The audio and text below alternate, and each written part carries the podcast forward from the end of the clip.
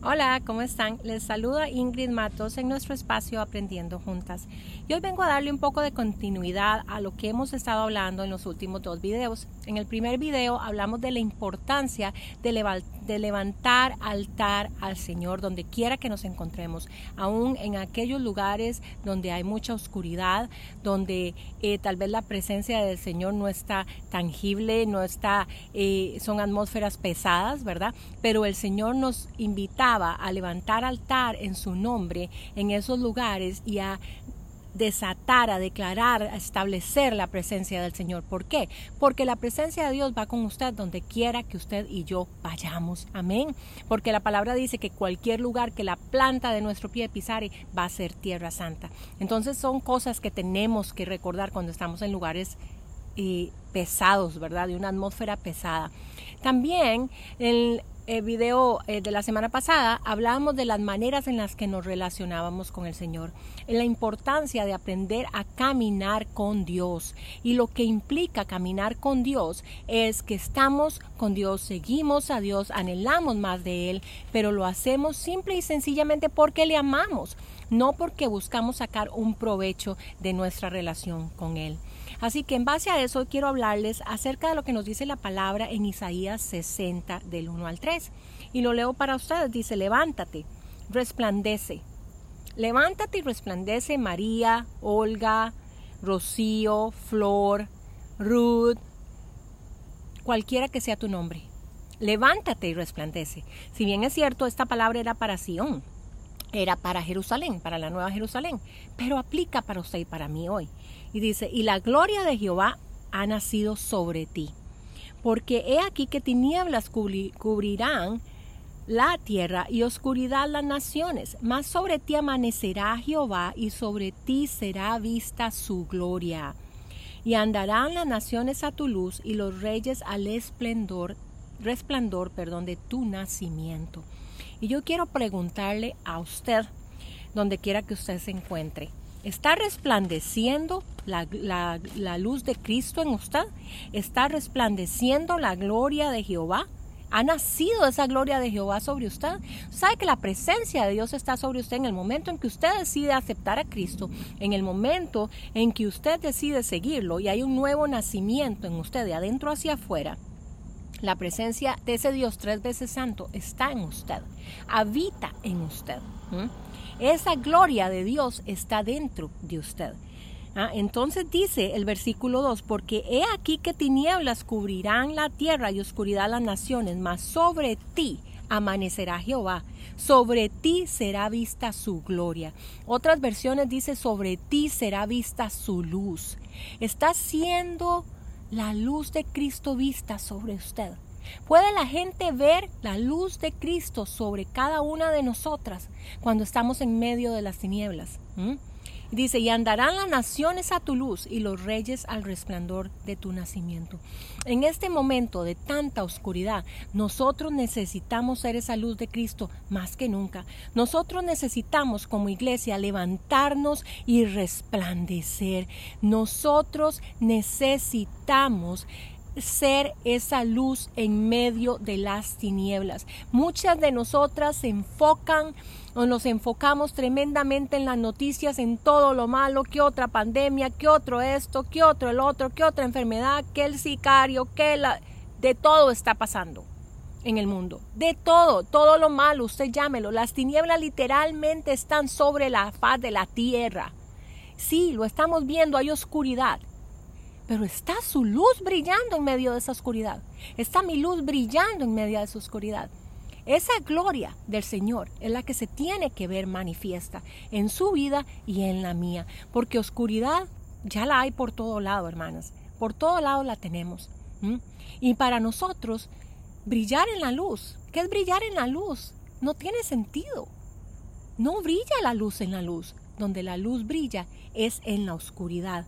Ahí es donde estamos nosotras llamadas a brillar.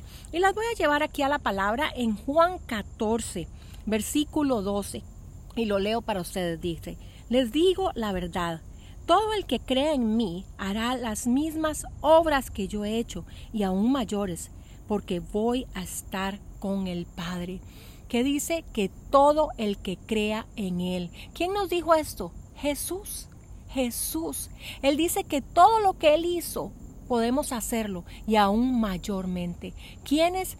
Todos aquellos que le conocemos, que caminamos con Él, que le hemos recibido. Continuó diciendo, pueden pedir cualquier cosa en mi nombre y yo la haré para que el Hijo le dé la gloria al Padre. Es cierto, pídanme cualquier cosa en mi nombre y yo la haré. Usted y yo estamos llamadas a hacer cosas iguales o mayores a las que Jesús hizo. ¿Qué hizo Jesús cuando estaba en esta tierra en esos tres años? Él trajo sanidad física, emocional, restauración, libertad, salvación. ¿Ah? Consoló. ¿Qué más hizo Jesús? Él trajo libertad a los endemoniados, a los cautivos. Todo eso estamos usted y yo llamadas a hacer aún mayormente, dijo él.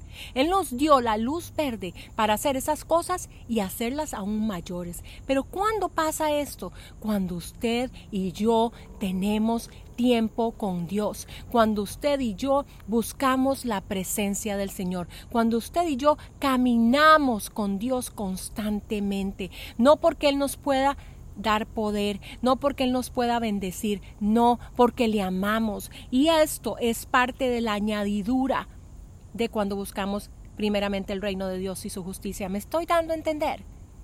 Eso viene, es parte del combo que nosotros recibimos cuando ponemos a Dios en primer lugar en nuestras vidas. Cuando usted y yo pasamos tiempo en la presencia del Señor y tenemos una relación íntima, ¿con quién? Con el Espíritu Santo cuando el Espíritu Santo se vuelve su mejor amigo. No que sea malo tener una mejor amiga, no que sea mala que su esposo sea su mejor amigo, no, no, pero el Espíritu Santo va primero. Él tiene que ser nuestro mejor y mayor amigo porque Él es el que revela las cosas de Dios. Él es el que nos revela los secretos de Dios. Amén. Y vamos a leer esa palabra en segunda de Corintios 2, 9. Y dice así, a eso se refieren las escrituras cuando dicen, ningún ojo ha visto, ningún oído ha escuchado, ninguna mente ha imaginado lo que Dios tiene preparado para quienes le aman. ¿Para quienes? Para los que le aman. No para los que lo buscan porque, ay, es que me va a prosperar. No para los que lo buscan es porque va a cumplir sus promesas. No, para los que me aman si nosotros realmente amamos a Dios, esas cosas que ojo no ha visto y que oído no ha escuchado y que ninguna mente ha imaginado, serán reveladas a nosotros. ¿Y qué nos dice el versículo 10? Pero fue a nosotros a quienes Dios reveló esas cosas. ¿Por medio de quién? Del Espíritu. Pues su Espíritu investiga todo a fondo y nos muestra los secretos profundos de Dios.